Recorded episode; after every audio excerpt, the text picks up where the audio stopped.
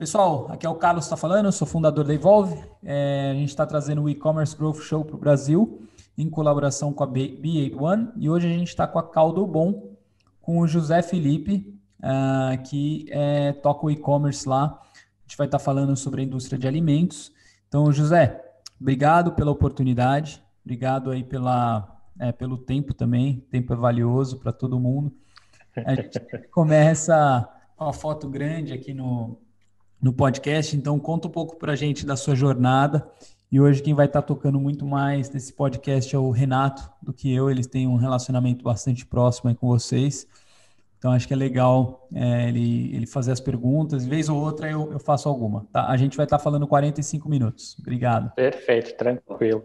Primeiramente agradecer o convite né, de, de vocês para participar aí, né? É, eu conheço o Renato já faz acho que já vai fazer aí uns sete anos, né, Renato? Eu estava na Crypto na época. Exatamente. exatamente. eu estava numa agência de performance, né? Até no passado nem era tão conhecido assim o termo growth, né? A gente sempre muda termos, né? Marketing sempre tem essa questão de ficar mudando de termos para dar uma nova roupagem para algum tipo de estratégia.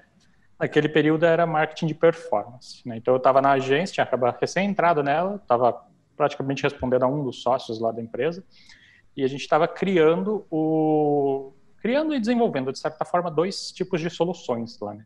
A primeira delas era um planejamento de negócios, né? então um plano de negócios que ele é de uma maneira mais prática, né? então desde a concepção de mercado, é, entrada de concorrentes, fornecedores, produtos, estratégia de marketing, público-alvo, indo para efetivamente ver se é válido o projeto, né, no sentido financeiro da coisa, né, em todas essas etapas, para ele efetivamente entrar num plano prático de gestão aí de todos os fornecedores, seja de plataforma, agências, enfim, tudo o que estava relacionado a um projeto de e-commerce sair do papel. Então, essa era uma das frentes que a gente desenvolveu lá, foram mais de 30 planos de negócios para diferentes segmentos. E o mais legal desse período foi que a gente né, validou a não viabilidade de muitos projetos que, se saíssem do papel, era como se fosse um dinheiro, assim, né, que investimento que não ia trazer retorno. Né? Por exemplo, um, um, um, site, enfim, uma loja de chocolates personalizáveis. Então, tinham dois períodos sazonais, que era Páscoa, obviamente, final de ano, e todo o restante do ano não ia ter tipo de demanda nenhuma. Né? Então o, o, o, empresário na época não quis dar sequência no projeto simplesmente porque é um muito prazo muito longo de payback. Né? A outra uhum. frente de aí já é trabalhos muito conhecidos já que já diferentes empresas fazem, né, que é essa metodologia de PDCA, né, uma metodologia de gestão de negócios, enfim, mas aplicada à performance de, e-commerces. Então, desde ali da, da aquisição de tráfego, né, do marketing de aquisição, que entrava crítica no caso, mas também com a parte de retenção, ali de retargeting, e toda a estratégia de campanhas, de sazonalidade de produtos para buscar uma performance. Então, de marketing, financeiro, todas essas etapas eram cobertas dentro desse serviço para a gente otimizar é, o lado da DRE, seja otimizando custos ou aumentando lucro. É, era basicamente esses dois tipos de serviços. E a gente desenvolveu isso de 2013 até a minha saída de lá, que foi há praticamente dois anos agora, né? Foi começo aí de 2019, que a gente se desligou lá. Eles passaram por um processo de fusão né, da, da empresa, enfim, se juntaram com outras duas empresas. Eu, nessa época, já estava como sócio né, dessa agência. Resolvi não dar sequência e apareceu essa oportunidade de cuidar do e-commerce da Caldo Bom. Então, toda a minha experiência que veio desse desenvolvimento aí de plataformas, de desenvolvimento de planos de negócio, desenvolvimento de planejamentos de performance, efetivamente falando, de e-commerce, veio para ser aplicado num segmento que é bem complicado de você performar no digital. Né? A pandemia veio auxiliar muito isso, mas existe uhum. ainda uma barreira muito grande dos consumidores digitais aí, né? Dos, enfim, dessa compra digital, do porquê eu vou comprar no digital, sendo que eu posso ir aqui no mercado da esquina e eu tenho o mesmo produto. Uhum. Super interessante. Então, então é, conta, um, conta um pouco, acho que sobre a, a Caldo Bom, então, agora pegando esse gancho, tá, tava olhando hoje um pouco antes do nosso call, um pouco sobre vocês, né? É, uma, é mais ou menos como é uma distribuidora de alimentos, é isso? Não, é uma indústria. Uma indústria, é, mas tem distribuição também ou não? A gente tem a distribuição própria, né? Então, o que, que é a, Caldo Bom? Né? A Caldo Bom é uma indústria do grupo Estival, né? um grupo familiar que tem aí diferentes braços né, de empresa. É, um deles é a marca Caldo Bom, que é a marca de alimentos. Um segundo braço é um braço logístico de armazenagem, né, que é, é, um outro nome de empresa, né, Haslog, mas também pertence ao grupo Estival. E eu entrei aqui para efetivamente lançar um outro braço, que é o braço de e-commerce. Né. Então, ele não necessariamente é caldo bom, porque a proposta dele é diferenciada, né? não é ser uma, mais um e-commerce D2C, mas é ser um e-commerce D2C agregando valor para mais indústrias e não necessariamente só para caldo bom. É, então, eu vim buscar mais essa parte desse braço e fazer ele performar, né? fazer todo um desenvolvimento em cima disso, de proposta de valor, de vantagem competitiva, diferenciação no mercado. E a Caldo Bom em si, que é a detentora né, do, do, projeto por trás, é quem efetivamente colocou ele no ar, é uma indústria que tem mais de 190 SKUs, né? então desde mercearia básica até semi-prontos, integrais, práticos, instantâneos. Então tem um portfólio muito extenso de produtos.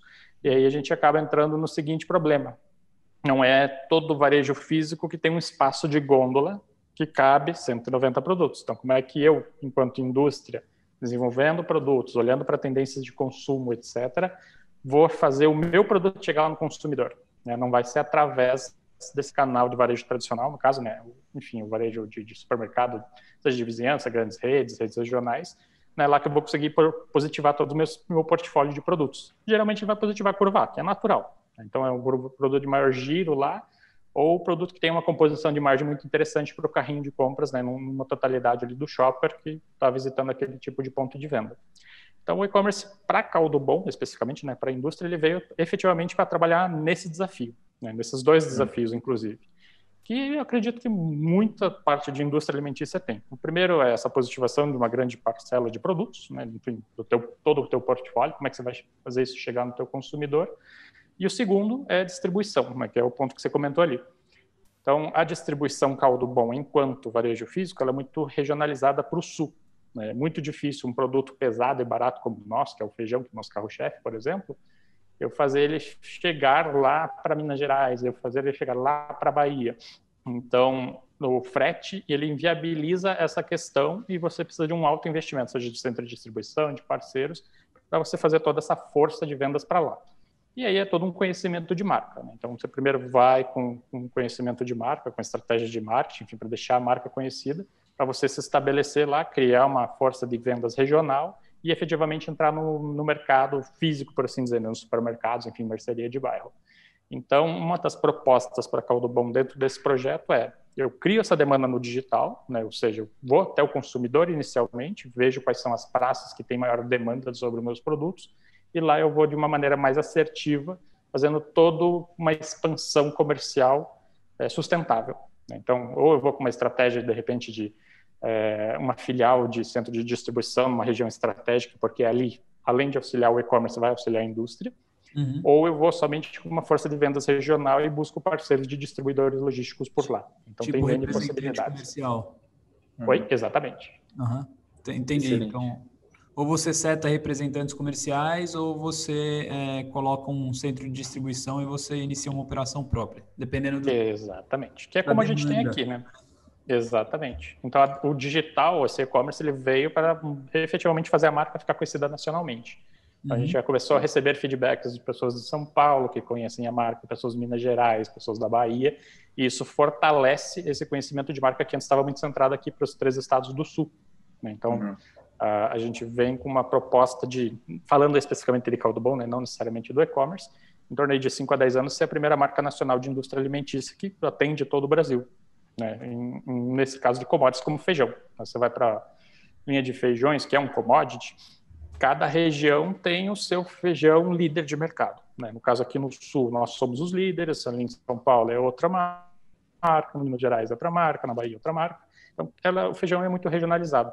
E aí, commodity, você precisa trabalhar com uma outra proposta de valor, né, que daí uhum. entra dentro dos diferenciais da caldo bom, né, que a gente tem ali todo um processo de qualidade diferenciado, né, desde a escolha da safra, enfim, dos produtos, dos insumos, a toda a parte de beneficiamento ou de elaboração de produtos que vai nos garantir uma qualidade, um sabor diferenciado lá na ponta, e isso nos dá uma vantagem competitiva perante o mercado em relação a produtos.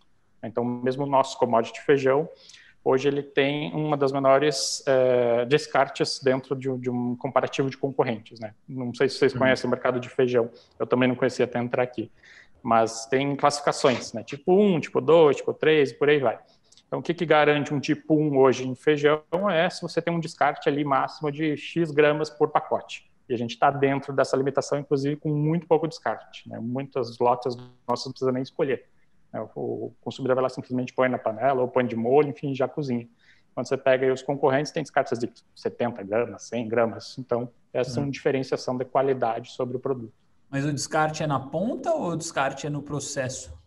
Não, na ponta, o consumidor. Bom, né? O consumidor então, joga tem o consumidor joga fora, né? Não sei se você já, já cozinhou feijão, mas você faz uma, uma escolha ali, né, de grãos e tudo mais, tira pedrinha, enfim, tira lascados. Entendi. Então, tudo isso garante uma qualidade melhor, um rendimento melhor, né, na ponta. Ah.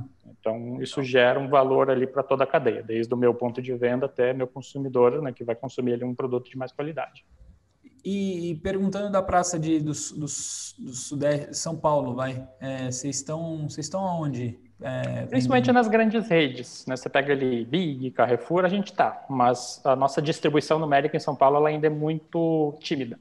A tá. gente ia esse ano para o interior de São Paulo, mas hum. aí veio a pandemia e fez a gente replanejar todo o processo. Né? Então, uh, a gente está em stand-by e provavelmente ano que vem a gente vai voltar com força de novo para o interior de São Paulo, né? para dentro de talvez um ano, dois, e para São Paulo, a capital, que daí é outro universo. É, super interessante. Acho que até pegando um gancho. Renatão, eu já vou, eu vou ficar quieto, prometo. Não, que isso, que é tranquilo, cara. Dá vontade. É, é, pegando até um gancho de vocês, eu vejo que muitas, muitas empresas, quando elas querem entrar nessas praças grandes, São Paulo, Rio de Janeiro, né?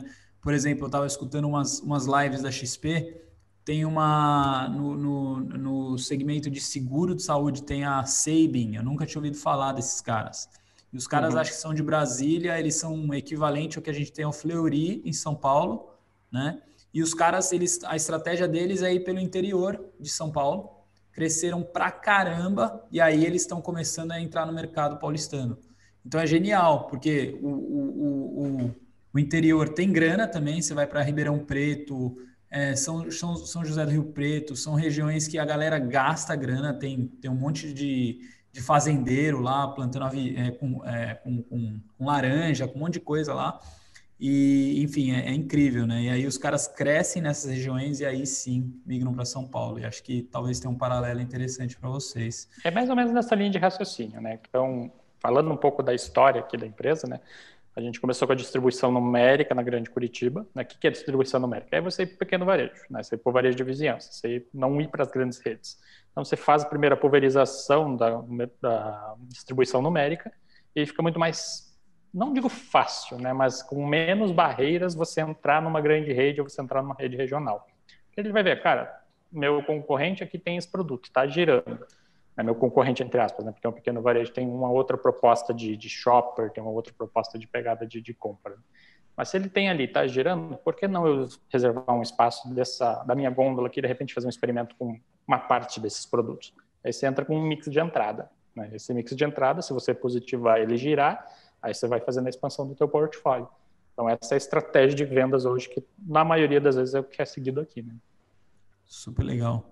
Renatão, manda brasa. Eu, eu me calo.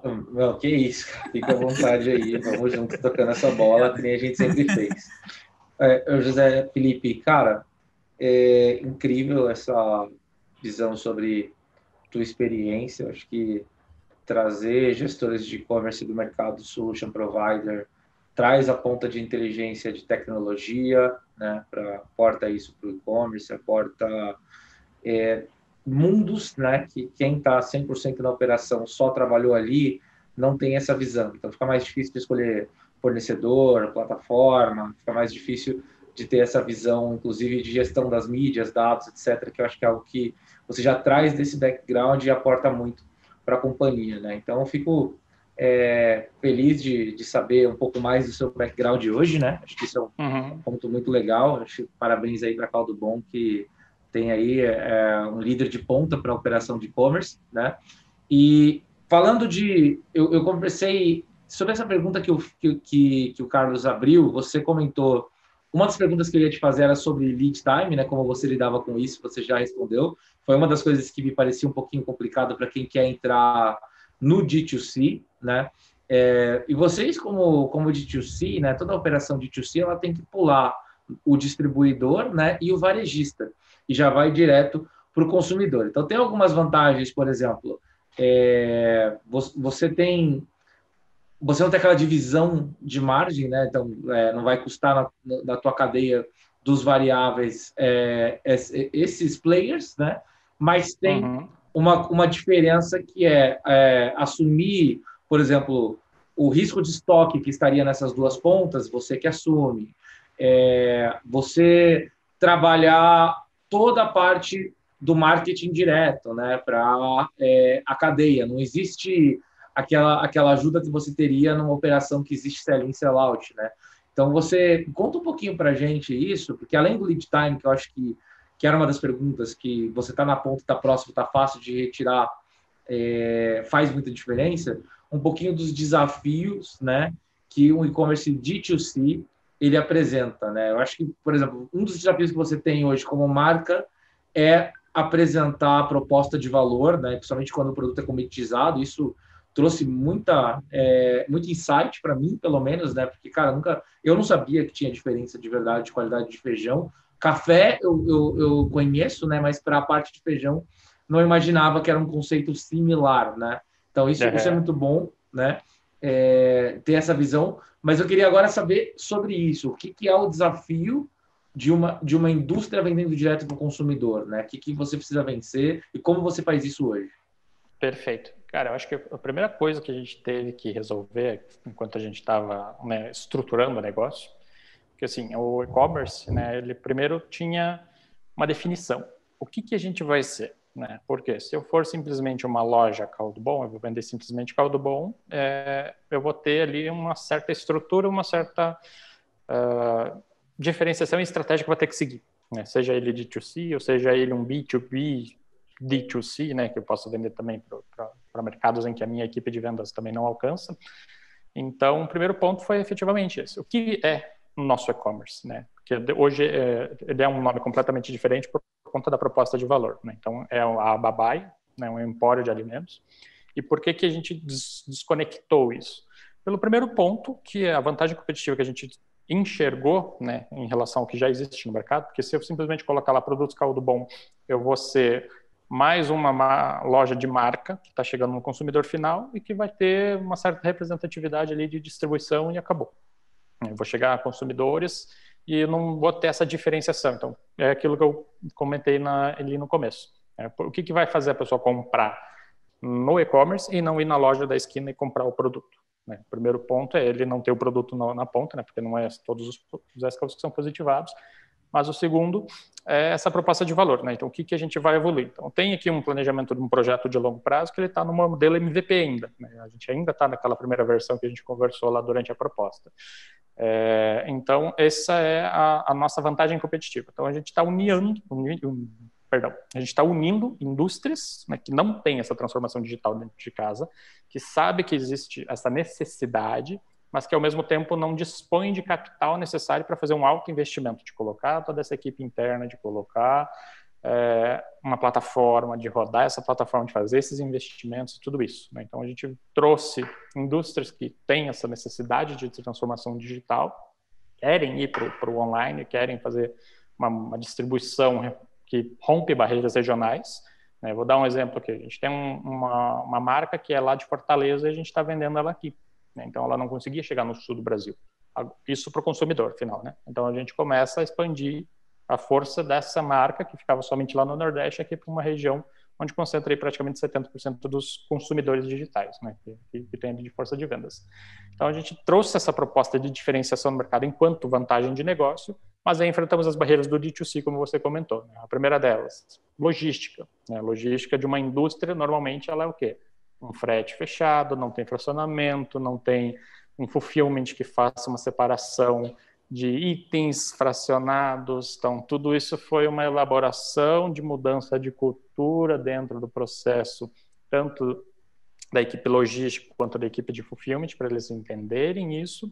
E aí você olhar para dentro de parceiros logísticos, que aqui, no caso, era somente distribuição é, da própria Haslog, né, que é esse braço logístico nosso, mas ao mesmo tempo ela não chega lá para Nordeste, ela não chega para o Sudeste, né, lá para Minas Gerais. Então a gente teve que encontrar também parceiros logísticos é, de transportadores que nos fornecessem essas regiões em uma vantagem competitiva de preço, né, que a gente está começando a angariar esse lado. Então, resolvido isso, o que foi desenhado? Foi desenhado diferentes testes para ver o que, que funcionaria melhor. Ah, vai ser uma separação por onda, vai ser uma separação por nota fiscal, vai ter que redesenhar o fluxo de integrações dentro dos sistemas, porque muda completamente a parte de faturamento. Então, tudo isso são fatores que você precisa, enquanto gestor de e-commerce ou gestor, enfim, né, de uma operação D2C, conectar a ponta de logística, conectar a ponta de TI, conectar, enfim, diferentes setores, né, acho que essa é a principal barreira, e fazer tudo isso de uma maneira ordenada para que esses gargalos saiam do papel. O segundo ponto é a tributação. É, no Brasil, tributação não é um jogo para qualquer um. Então, teve que fazer todo um trabalho no sistema de preparar CFOPs, né, que, enfim, são naturezas de operação, tanto para consumidor final quanto para pessoa jurídica.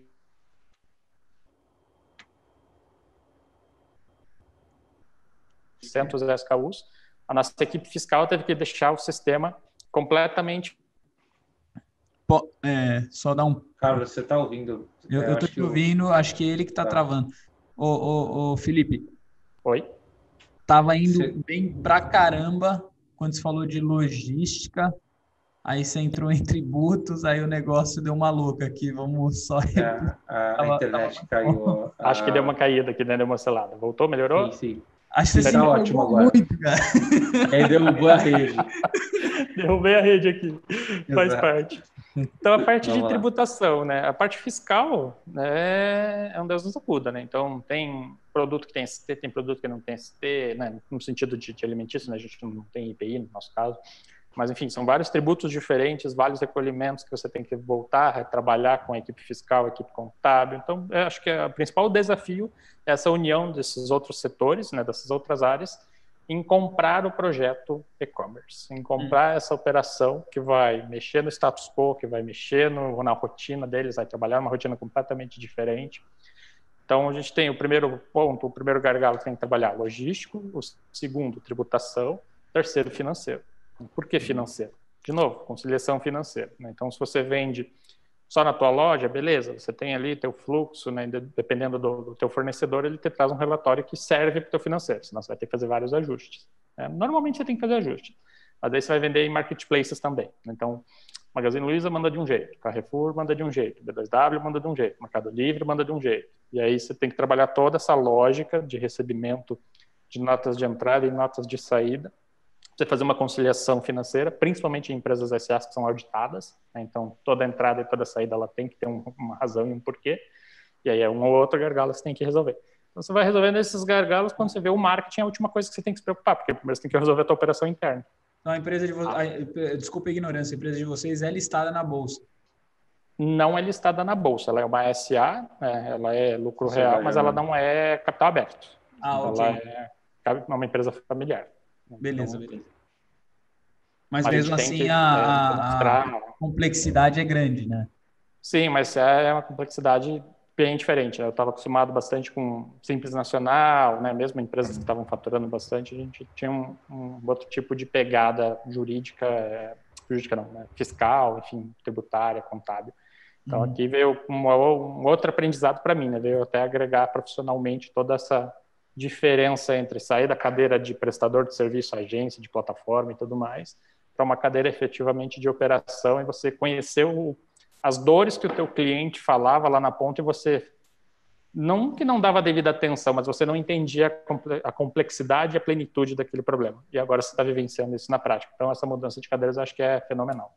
Entendi. É, uma pergunta com relação a, a, faturamento, você pode abrir que vocês têm hoje no offline e, e qual que é esperado do online? A gente tem hoje no offline, acho que no último balanço, se eu não me engano, foi 93 milhões, alguma coisa assim. Né? Uhum. É que a gente tem, esse balanço ele é, é, público, né? então você pode ver isso no aberto. E a uhum. expectativa de crescimento desse ano é 40%. Mas o e-commerce hoje ele ainda está muito embrionário, né? então ele não uhum. representa nem 1% disso, basicamente uhum. falando. A gente ainda é um projeto pequeno em relação à, plenit- a, o tamanho que é a, a Caldo Bom hoje. Então, dentro da nossa, da nossa proposta de valor de, enquanto indústria, A nossa marca principal continua sendo a mais vendida, né, a Caldo Bom, no caso, continua sendo a mais vendida no e-commerce, mas tem outras marcas que já estão agregando valor e já estão representando aí 10% a 20% de, de, do total das vendas né, da, desse canal digital. Tá, então, só, é, de novo, só para entender, a Estival é, uma, é como se fosse uma holding tem isso. diversas marcas, a Caldo Bom é uma delas, é isso? Isso. Diversas empresas, diversas operações. Né? Então, a Caldo Bom é a indústria alimentícia que está dentro do grupo Estival. Uhum. A gente tem a Estival Sports, que é uma outra coisa completamente diferente, que está relacionada a um centro de treinamento de futebol, enfim, né, que, que tem aí parcerias com o Flamengo, entre outros times, etc., para desenvolver atletas né, no Brasil uhum. e, de repente, vender posterior. Nós temos a Haslog, que é um braço de armazenagem e logística. Né? Então, o que, que a, a Haslog é? Basicamente, ela vai trabalhar com como se fosse um operador logístico. Né? Eu tenho aqui armazenagem de diferentes indústrias eh, e eu tenho a distribuição né, para o sul do Brasil, no caso, de diferentes indústrias. Né? Então, a gente tem esses três eh, pilares e o e-commerce, que agora é um empório, né, a Babaia, é o quarto braço dessa empresa, desse grupo, aliás. Né? Então, a gente tem a Caldo Bom como uma indústria alimentícia que tem seus desafios, tem, enfim, todo o seu orçamento, equipes, etc. Eu tenho a Haslog, que tem a mesma situação, eu tenho a Estival Sports, que tem a mesma situação, e a Babaia, que agora está né, com um ano praticamente de projeto aí, que está ainda no, modelo MVP, e que a gente está ainda descobrindo uh, para que lado a gente vai na segunda fase. Ou, no, inicialmente, o projeto ele iria trazer marcas do exterior para dentro do Brasil, Uhum. Né? Então, íamos, por exemplo, para a China, para a Alemanha, enfim, para outros países e trazer né, produtos diferenciados para ter essa diferenciação de produtos depois dessa fase do Brasil, né, que a gente ainda está nela. É, mas ainda não sei ao certo se a gente vai para esse lado. Né? Então, isso ainda é uma coisa que a gente está tateando para movimentar.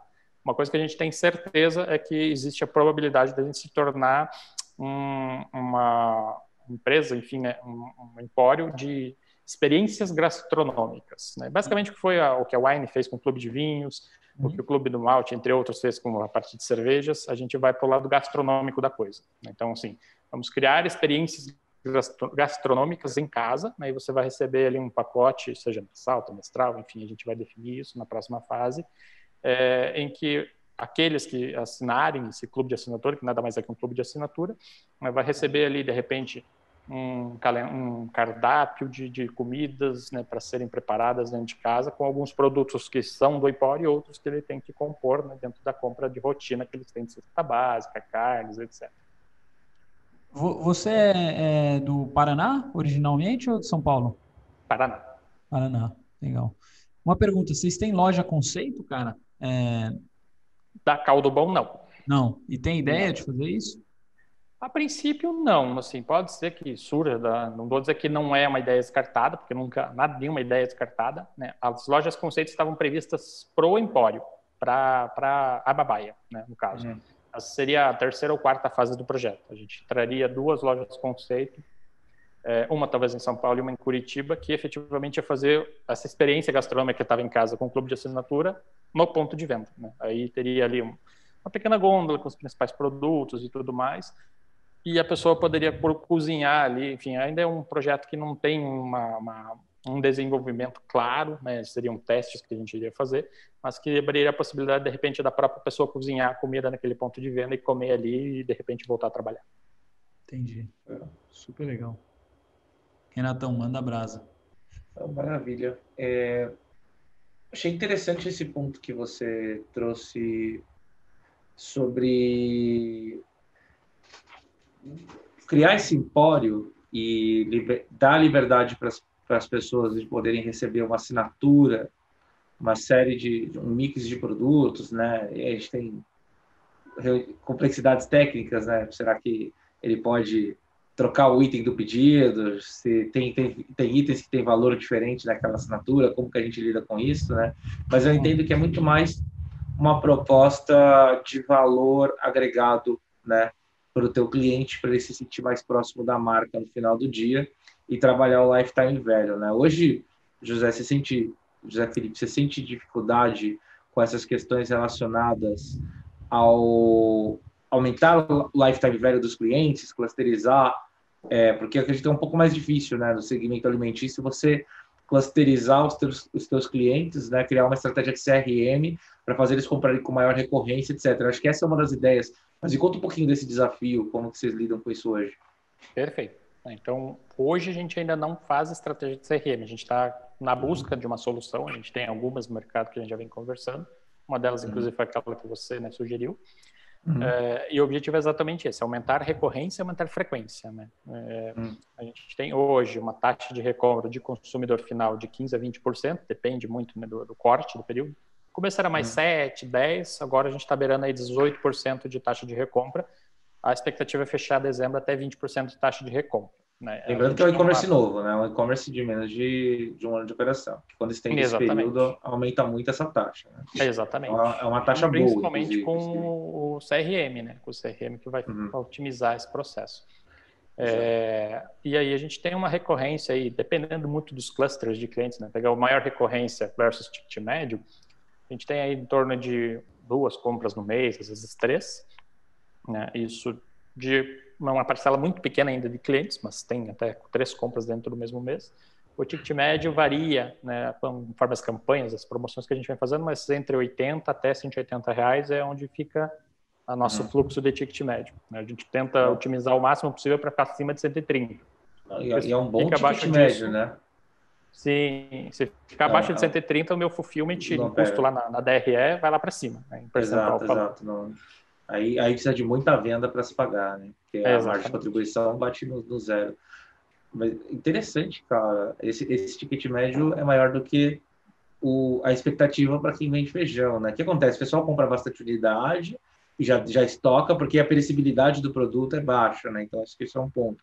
Mas ou é ter um mix também, a estratégia de mix, de, de upsell que você faz, de cross-sell. Me conta um pouquinho disso. O engraçado é que assim, não precisa nem tanto sugestão de cross-sell ou upsell. Né? Naturalmente, uhum. o carrinho tem ali uma composição entre 20 a 30 itens diferentes. Né? Não estou falando aqui de quantidade. Então é um carrinho muito extenso. Né? Até a pessoa tem que ficar clicando lá em ver mais, ver mais, ver mais no carrinho da Vetex para ele abrir toda a lista de produtos dele. Bom, mas ficou bom o meu carrinho, vai. Pode falar que o nosso carrinho é bom pra caramba.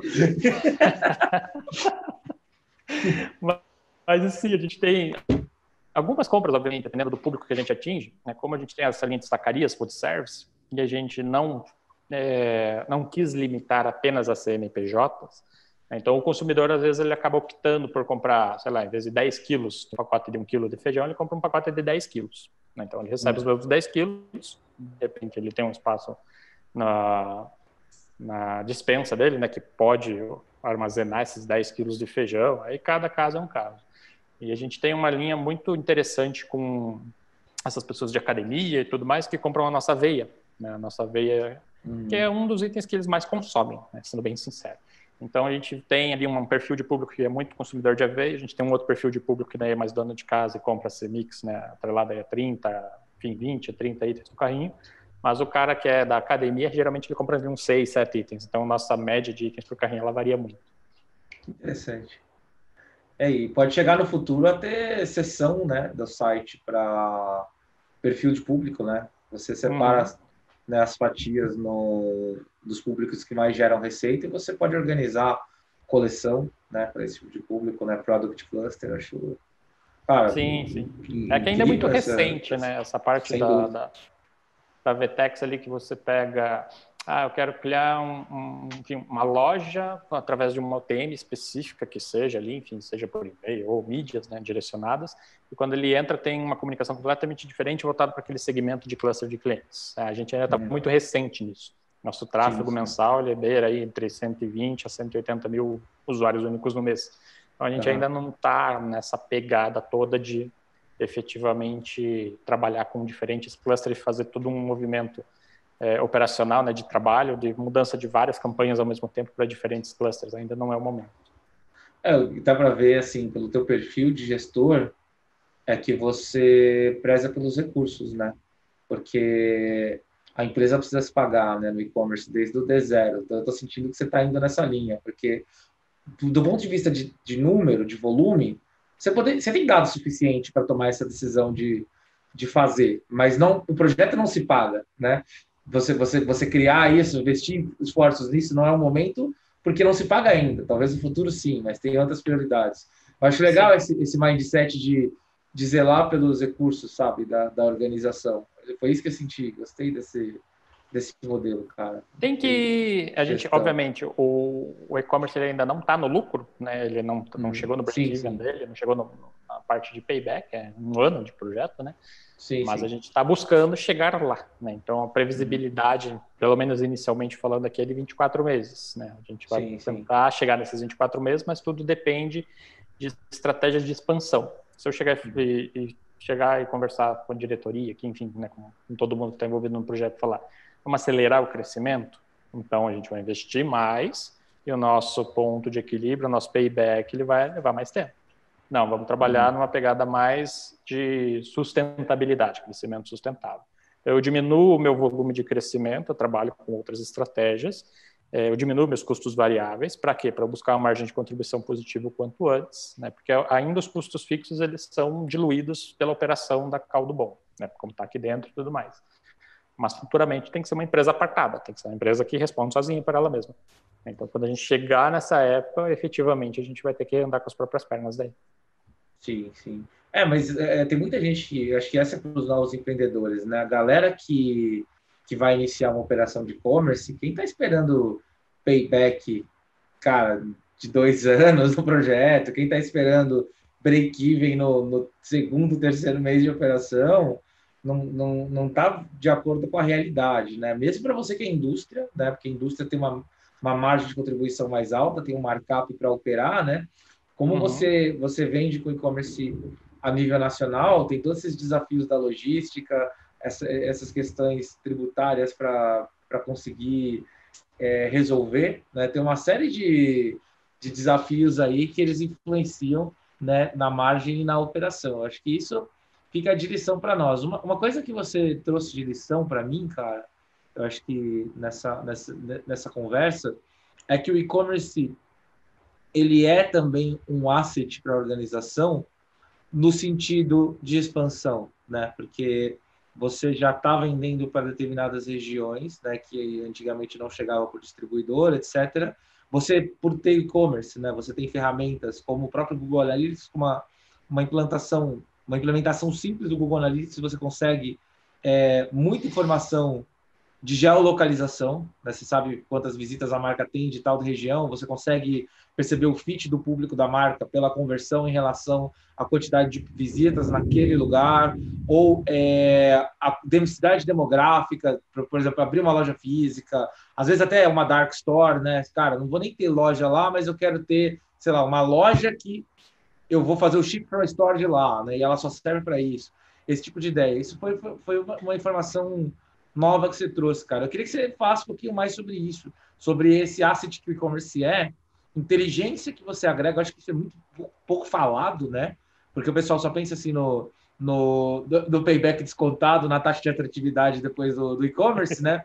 Mas o, o, o, algo que, que é um pouco difícil de, intangi, de, de tangibilizar, mas que é um grande asset para a corporação, é, é, os dados, a inteligência que você traz, né? para a companhia. Conta um pouquinho mais disso, desses benefícios, isso que a tua área está trazendo para a companhia hoje. Perfeito. Eu acho que assim, o primeiro ponto, né, eu como gerente de marketing e e-commerce, né, então eu tenho as duas funções aqui, a gente Boa. precisa é, atualizar os gerentes de marketing hoje de indústrias, ou enfim, né, como um todo. É, não é mais aquele olhar de longo prazo de 10 anos, de 5 anos. A gente tem que permear o olhar de longo prazo, mas ao mesmo tempo olhar o olhar de curto prazo, a efetividade de um plano mais prático.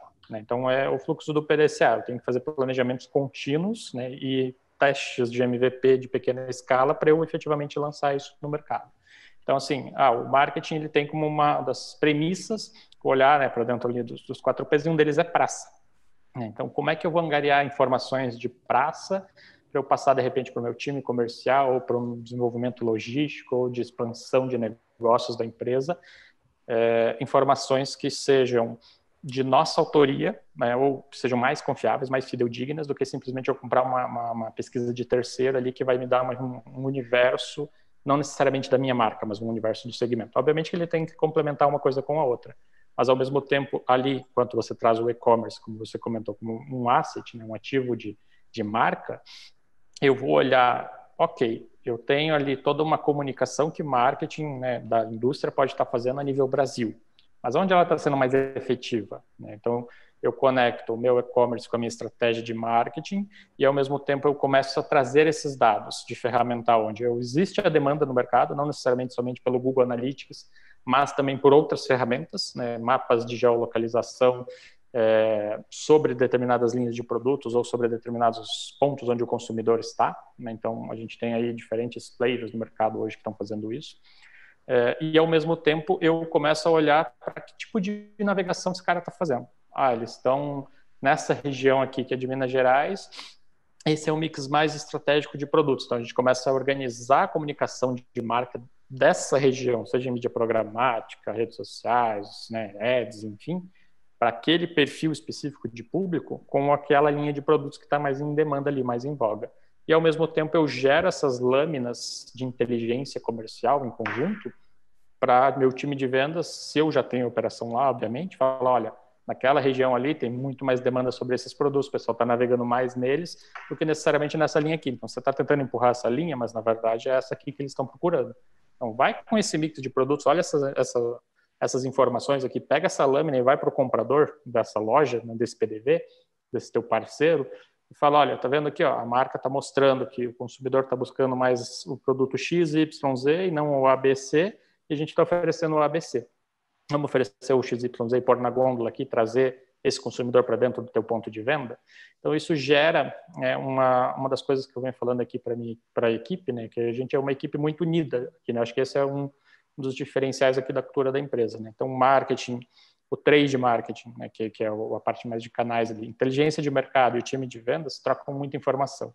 Então, se eu vou somente com marketing para dentro de uma área estratégica ali de, de, divulgação e eu não tenho vendas ou não tenho trade, eu só vou com esforço de marca, eu gero uma frustração no consumidor, porque ele não vai achar o produto, a menos que ele compre no digital, quando a gente está falando de e-commerce. E se eu vou só com vendas e não vou com marketing, eu gero o produto lá, faço a venda, mas eu não gero a demanda. Então, o e-commerce ele traz essa possibilidade de você angariar esses dados e munir a informação, tanto de marketing quanto de trade, ou propriamente equipe de vendas, de qual é a demanda sobre determinada linha de produtos que está acontecendo naquela região. Incrível. É muita informação que você agrega para a companhia, né? O valor disso é absurdo. Né? O pessoal às vezes esquece disso na hora de pensar no canal, né? E, e hoje é, vocês têm uma visão para futuro, além das lojas físicas, de, de, de, pensar no Omni, cara? Vou ter canais físicos, talvez é, uma, uma saída que eu tenho visto, assim, por exemplo, algumas empresas. É, eu estou fazendo, inclusive, um projeto desse com a Colgate, né? Que é criar um marketplace colaborativo, né? onde você tem distribuidores nas pontas, né, ou varejistas até, vendendo os teus produtos. Né? E tem uma uhum. publicidade caótica de integração né, para fazer isso. O RP dos caras não, não, não vai ter aquele, aquele, aquele item, nunca bate o RP que realmente tem na loja física. Né? Então tem uma série de, de maneiras de lidar com isso, quem absorve a compra, etc. Mas a gente entende que esse modelo é um modelo que ele pula o conflito do canal e ele, ele aproveita, né? É, ele mantém essa ponta né, de todos os, os players do canal, mas ele ganha um lead time logístico muito grande. Isso faz sentido, talvez, para vocês no futuro avaliar algo nessa pegada? Vocês pensam nisso? Como que, que, que é essa visão para isso? Entendi. Especificamente falando né, de, de utilizar nossos parceiros, já é, existe um projeto aqui, né? Quando a gente fala de e-commerce indústria, que é importante frisar é que não necessariamente um gerente de e-commerce ou enfim alguém que está responsável por negócios digitais, ele tem que olhar somente para a tua plataforma própria. Né? Então, assim, o que, é o e-commerce hoje? Cara, o e-commerce é marketplace, o e-commerce é o last mile, o e-commerce é o teu posicionamento, enfim, a tua visibilidade de produtos que estão nos canais de venda digitais. Isso é o que um gerente de e-commerce dentro de uma operação de 2C tem que olhar. Além do próprio e-commerce, ele tem que olhar para tudo isso daqui. Então, assim, como é que está meu, meu, meu produto posicionado, é, de repente, na loja que é meu cliente físico, mas que está vendendo através do marketplace do Magazine Luiza? Como é que meu produto está lá? Ele está com uma boa descrição, ele está com uma boa uhum. foto, ele está bem posicionado, quando eu procuro por um determinado produto de uma maneira mais genérica, não necessariamente pela minha marca. Ele aparece na primeira posição, ele aparece por último. Tudo isso fomenta negócios digitais dentro de uma operação D2C. Obviamente que você tem que ter a tua operação de D2C para ter o mercado, para você gerar valor diferenciado, também, mas ao mesmo tempo você tem que olhar isso. Então eu, enquanto indústria, não penso em abrir minhas lojas conceito, abrir minhas lojas físicas para eu gerar um ship from store ou usar eles para vender no meu canal de venda, mas se eu digitalizar eles através de uma força de marketplaces que já existe, iFood, Rap, Magazine Luiza, B2W, Mercado Livre, Mercado é, site mercado que foi comprado pelo iFood, enfim, tem todos esses players, porque se eles estão digitalizados lá e eu tenho um, posicionamento lá, eu gero minha venda no digital, eu gero uma experiência de marca, eu estou gerando, na verdade, uma compra omnichannel, porque ele pode comprar tanto Exato. na loja física como pelo iFood, pelo iRap, enfim. Então, eu tenho que olhar para todos esses canais. Isso falando de segmento alimentício, né? Não estou falando de outros, de outros lugares aqui. Mas, ao mesmo tempo, eu tenho lojas, né? Vamos pegar aqui uma indústria, sei lá, de porcelanato. Eu tenho uma, eu sou uma indústria que posso vender diretamente no marketplace. Eu vou ter esses desafios aqui internos, todos esses que a gente falou, tributação, etc, etc, etc. Mas ao mesmo tempo eu posso chegar para toda a minha equipe de, de minha equipe de clientes, né, enfim, meus distribuidores ou o que seja, falar assim: o que você acha da gente digitalizar vocês, jogar vocês lá no marketplace do Magazine Luiza, do Mercado Livre, e a gente começar a enviar tráfego nosso do digital para compra para vocês lá. Isso é uma outra vertente do D2C que ninguém poucos estão olhando. Né? A gente tem poucos casos hoje de indústrias que estão olhando para esse tipo de, de, segmento.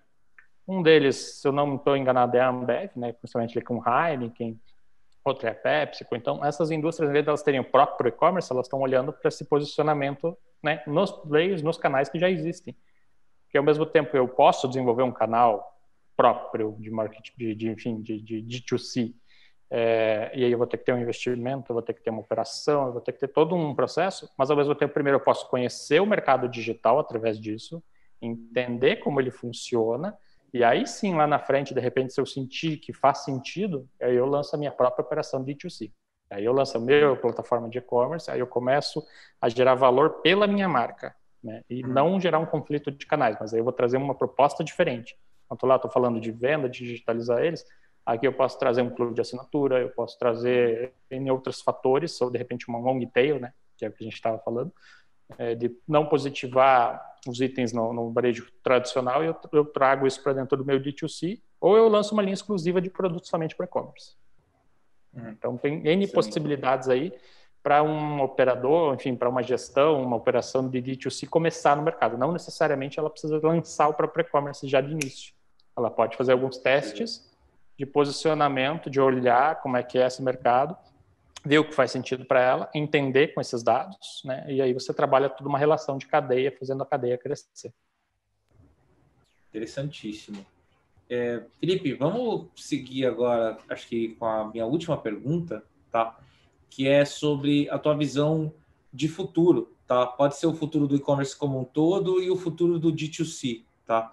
É, qual é a tua visão de o que, que você acredita que vai mudar, se você tiver alguma referência internacional, algo assim que você queira citar também, fica à vontade. Mas eu queria um pouquinho a sua visão sobre isso. Tá? Legal. Eu acho que a gente tem algumas barreiras no Brasil, né, que são é, efetivamente algumas é, os grandes players, falando de grandes players né, do e-commerce no Brasil, Magazine Luiza, B2W, enfim, que, que eles estão tentando emplacar? Um super app né? aquilo que faz tudo, é ser um ecossistema do varejo dentro do, do Brasil, vai desde financeiro, é, de compra, enfim, de experiência, de entrega, de tudo isso. E eles estão olhando muito para esse mercado da China, né, e fazendo essas apropriações para cá. Então, acho que uma das coisas que eu vejo que tem muito potencial no segmento alimentício, no segmento de 2C, para gerar essa experiência diferenciada, é o que acontece muito lá na China, que é o live commerce. Né? Então, é, assim, ah, a gente já tem até alguns casos que está acontecendo no Brasil, né, de sommeliers fazendo lives e mostrando vinhos e outras coisas, mas a própria falando do segmento alimentício, por que não uh, um chefe cozinhando e você vendo essa live, fazendo prato junto com ele, né, e comprando essa experiência Exato. toda no 360? Isso é uma das coisas que está dentro de um cheque lá para a gente tentar validar essa ideia, que é uma possibilidade futura. Então, acho que o mercado digital ele precisa é, ser testado. Né? Então, você olha para fora, vê o que está acontecendo lá nos Estados Unidos, na Europa, na China. Opa, o que, que eles estão testando lá que a gente pode se apropriar e adaptar para o mercado brasileiro? A gente pode fazer isso aqui. Vamos fazer um teste em pequena escala? Né? Foi o que aconteceu aí no, no, no passado com a, a live da Black Friday da Magazine Luiza, né, que virou um, uma, um entretenimento não somente pela compra no, no Black Friday, né, que é uma das principais datas de venda. Então, o que, que eu posso trazer de diferencial nessas datas, ou para minha operação D2C, ou para minha operação de e-commerce como um todo, que vai me diferenciar do mercado, deixar de ser mais o mesmo. E a compra pela compra no modo racional, eu vou olhar prazo de entrega, preço, frete, segurança sobre a loja. Mas o que mais eu posso trazer? Acho que é essa pegada que essas operações precisam olhar para a tangente e falar como eu me diferencio. E é isso que a gente está buscando, né? tanto para os nossos parceiros, que são as indústrias que estão fechando conosco, como para o nosso consumidor, que é aquela pessoa que está comprando de nós, né? comprando no digital e não necessariamente no físico. Então, o que a gente pode trazer de diferente? Aí você tem que ir testando. Testa, valida uma hipótese, implementa. Testa, valida a hipótese, implementa. Acho que essa parte da, das startups foi uma das coisas que mais influenciou a gente é você testar planos pequenos e abrir ele em larga escala. Testou pequeno, abre em larga escala. Acho que isso é um aprendizado para qualquer um que queira se lançar hoje no mercado digital. Né? Não é mais como no, antes do boom lá da Dafit, né? na, na época de 2010, que você simplesmente anunciava no Google, trazia o tráfego, ele comprava e ia embora. Agora você não adianta mais só você anunciar no Google, só anunciar no Facebook ou só anunciar na mídia. Você tem que criar uma diferenciação. Irado. É, acho que é isso, cara. Esse, essa quantidade imensa que nós temos hoje de canais, né? Saber orquestrar esses canais, saber avaliar o investimento para cada um deles. Gostei dessa tua visão sobre China. É, de fato, Magalu olha muito para a China, né? É, Estados Unidos tem um modelo que também está na nossa frente um ano, dois, três, mas China está 10, 15 anos na nossa frente do e-commerce, né? Então, quando você olha para a China e você vê live commerce, você vê a quantidade de ferramentas, eles têm aqueles super apps, né? Que fazem um monte de coisa dentro do app. O WeChat, por exemplo, é, é um exemplo de, de super app. Esses, esses marketplaces de live commerce já tem alguns chineses, inclusive, chegando no Brasil, né? É, um, um dos meus amigos, inclusive, talvez eu possa até chamar ele para falar, ele está liderando a frente do, de um marketplace de live commerce, né? Então, isso vai ser bem interessante como que isso vai ser trabalhado, né? Principalmente quando você tem especialistas, né? Você tem pessoas que entendem, que entendem do tema, são os endorsers, né? E pode ser até entretenimento mesmo. Por exemplo, eu estava avaliando recentemente um projeto é, que você pode patrocinar uma partida de futebol, uma live no YouTube de sertanejo, por exemplo, né? E botar, expor produtos lá, né? expor produtos em alguma camada que você quer de, de front. E aí tem aquela discussão de tecnologia, né? Qual plataforma para live, como que eu, que eu desenvolvo essa infra para suportar o vídeo, suportar os usuários, quantos peers. Eu posso, por exemplo, o, nosso podcast podia oferecer produto, né? Então, nesse exemplo. Então, é, a, a, gente, hoje, tudo, tudo é uma oportunidade. Quando você tem acesso, tem visualização, desde que o caminho seja, por exemplo, é diferente no live commerce, né? A pessoa você está assistindo a live, você compra enquanto isso. Você não pode abrir uma janela nova, sabe? Então, é uma série de, de questões tecnológicas que entram que são muito curiosas, né? Então, eu recomendo. Ano que vem, inclusive, eu estou indo para a China, é, junto com os meus sócios, para pesquisar tecnologia. Eu recomendo muito avaliar o mercado lá, porque tem é, muita inovação vindo. Acho que foi muito bom você ter citado aí os players chineses, cara. Alibaba, é, a gente vê algumas adaptações disso aqui no Brasil, né? Você pega ali o caso, não sei se ainda está acontecendo, mas enfim, eu vi a notícia e vi efetivamente acontecendo, né? Nas Smart TVs pela Casas Bahia. Então, você está lá no, no, cenário da novela, que está todo mundo assistindo, de repente pinga lá um negocinho na tua TV, você clica ali, uhum. opa, produto, posso comprar o que está aparecendo ali para no, no ambiente da novela. Então, você está no entretenimento, é, é, uma adaptação desse live commerce, né? não é alguém explicando o produto e tudo mais, mas você está ali dentro de um, de um, processo de compra.